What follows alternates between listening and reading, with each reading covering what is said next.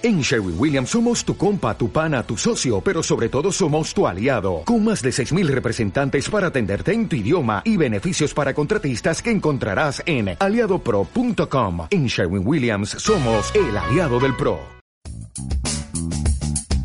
El podcast, el podcast, el podcast. Memo Hernández. Amigas y amigos, el día más esperado de la semana ha llegado. Qué gusto y qué alegría poder estar en contacto con todos ustedes a través de este medio que tanto disfruto hacer, en el que tanto disfruto estar. Sigo agradeciendo el cariño que ustedes han mostrado a Memo Hernández el podcast. Gracias a toda la gente que me escucha en el transcurso de la semana y que me sigue en mis redes. Son minutos de su vida que no volverán a tener, así que de verdad muchísimas gracias por compartirlos conmigo. De verdad me siento muy contento con los resultados que esto va teniendo poco a poco. Todos sabemos que esto es paulatino, que esto se va desarrollando pues de una manera progresiva, pero la verdad es que para estar en el tercer episodio, los alcances que hemos logrado para mí son, además de sorprendentes, pues muy satisfactorios. Cuando empecé con esto, debo confesarles, no imaginé que tan rápido íbamos a llegar pues a un público estable y que según las estadísticas que me permiten ver en Spotify, pues vamos aumentando. Muchas gracias a la gente que me escucha también ya en otros países, gracias a la gente de Estados Unidos que se está sumando a la audiencia de este espacio. Un saludote para todos ustedes hasta aquel, el vecino país del norte. Pues vamos a iniciar con la materia que nos ocupa en esta semana y la verdad es que tengo un tema del que tengo muchas ganas de hablar, pues yo creo que desde principios de esta semana o de finales de la pasada. En un momento dije, no, no me voy a meter con esto, no, no voy a entrar en estos dilemas porque pues no los creí yo convenientes.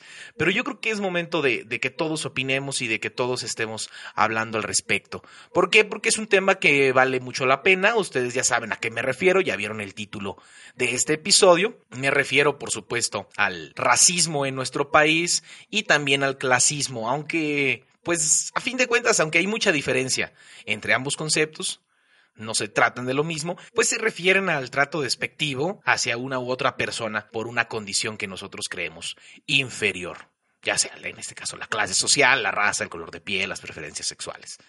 Todos sabemos en estos momentos de, la vida del espectáculo mexicana, que nos encanta a muchos, pues que un tal Sergio Goiri comenzó a atacar a Yalitza Aparicio, una joven mexicana, pues que todos conocemos por su protagónico en Roma, la película de Cuarón, y por sus diversas nominaciones a premios, dentro de los que destaca el Oscar, el premio de la Academia, que pues ojalá que le estén entregando este próximo domingo por allá en, en Estados Unidos, ¿verdad?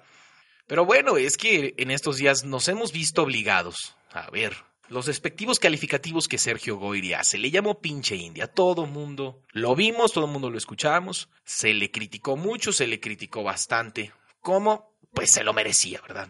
El fenómeno de esta actriz ha dado mucho de qué hablar en diversas índoles. Desde quienes le aplauden, la defienden y los que la atacan. Vivimos en un mundo donde cada persona es libre de expresarse como quiera. Pero la verdad es que los comentarios de algunos pues solo nos permiten ver de cerca el deterioro de nuestra sociedad. ¿Será correcto llamarle deterioro? ¿O es que siempre los mexicanos hemos sido racistas y clasistas? Hoy el triunfo, pues de Aparicio, ha puesto sobre la mesa diversas opiniones. Siento que hoy ya no estamos hablando de la película o de la capacidad histriónica de la joven actriz. Hoy una parte del país se llena de orgullo por lo que ella ha logrado, pero otra parte también se llena de enojo por los comentarios despectivos que muchos han realizado. Y ya no solo contra ella, o sea, como que ella fue quien inició esta serie de comentarios eh, racistas, discriminatorios, pero ya hoy como que el mexicano se está indignando de que el mexicano también tenga este tipo de mentalidades. Y es que debemos hablar al Chile. México es un lugar donde el racismo y el clasismo se aplican a diario. Y casi nadie se escapa o nos escapamos. La cosa aquí es que en la mayoría de los casos no nos damos cuenta. Parece que estas conductas están tan arraigadas, pues que ya no las percibimos. ¿Recuerdas hace unos meses la caravana migrante? Aquella que llegó hasta México para tratar de ingresar a Estados Unidos y que venía desde Honduras y que comenzó a generarnos molestias porque dejaban mucha basura, porque exigían comida. Todavía hoy podemos decir que esa indignación que se generó, pues fue con justas razones. Oye, acuérdate de esa mujer que no quería comer frijoles. Y así, en serio. ¿Cuántos de nosotros al verla en la televisión o en las redes dijimos, pinche hondureña que se regrese a su país? Como si el ser de Honduras o el estar en México de manera ilegal la hiciera valer menos que cualquiera de nosotros como persona. Y es que la mayoría lo dijimos, o por lo menos lo pensamos.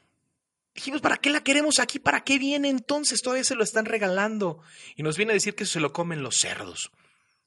¿Será que aquella mentalidad que adoptamos en ese momento se parecía también a la de Sergio Goyri o a la de Laura Zapata, que han sido como que los dos famosos que más han atacado a Yalitza? Y vamos entre comillas, ¿no? Porque bueno, yo recuerdo los nombres por las telenovelas que se veían en mi casa cuando yo era un pequeño, ¿no? Estamos viviendo un debate sobre el racismo y el orgullo en la actualidad.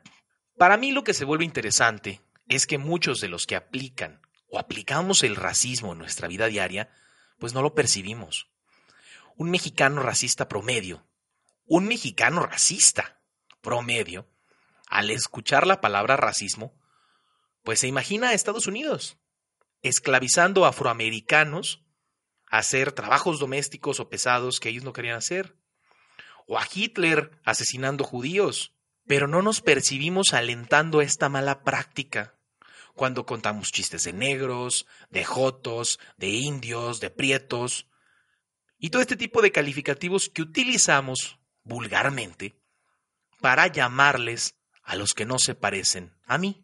¿Tú crees que estos comportamientos cambien algún día? ¿Te imaginas a un México diferente? Yo creo que es un motivo de mucho orgullo que en estos momentos de nuestra vida, donde se están viviendo en México cambios muy importantes, desde cómo percibimos a nuestros gobiernos, cómo percibimos las responsabilidades que tenemos como ciudadanos, pues yo creo que en estos momentos es cuando debemos aprovechar para tratar de generar también un cambio desde nosotros mismos. Eso es lo que debemos de buscar y a lo que yo siento que debemos aspirar cambiarnos a nosotros. Está padre que entremos a todo ese tipo de, de, discusiones y de cosas que se dicen en las redes, que entremos también a defender a aquellos que han sido atacados y que hoy nos representan dignamente ante el mundo, pues con las nominaciones a premios en materia de cinematografía tan importantes. También está padre que entremos nosotros a autoanalizarnos y a ser sinceros con nosotros mismos, diciendo, pues en qué debemos de cambiar, cuáles son las conductas que nosotros optamos, ¿Cuántas veces hemos estado en una plática normal con amigos y sale un comentario racista, ya sea por parte nuestra o por alguno de los que están con nosotros, y antes de analizar si está bien o mal, si es un comportamiento que daña a otras personas, lo único que hacemos es reírnos y alentarlo, quizá de manera inconsciente. Hay quienes afirman que estas conductas están tan arraigadas en el mexicano por los medios masivos de comunicación, que basta ir por una carretera transitada y ver los espectaculares que están alrededor, donde hay gente que no parece ser mexicana, donde hay gente eh, de, tez muy clara, gente de ojos de color, como la mayoría de los mexicanos no lo es. Aquí yo entro en una discordia principal, pues hay gente mexicana, muy mexicana, que tiene todavía cierto tipo de rasgos europeos y son tan mexicanos como Aparicio, eso, eso no se los quita. Pero entendemos a lo que se refiere esta, esta teoría que para ser famoso en el cine, en la televisión, pues tienes que ser pues, una persona que goce de belleza estética, de una armonía en tu color de piel, en tu color de ojos, en tu manera de hablar.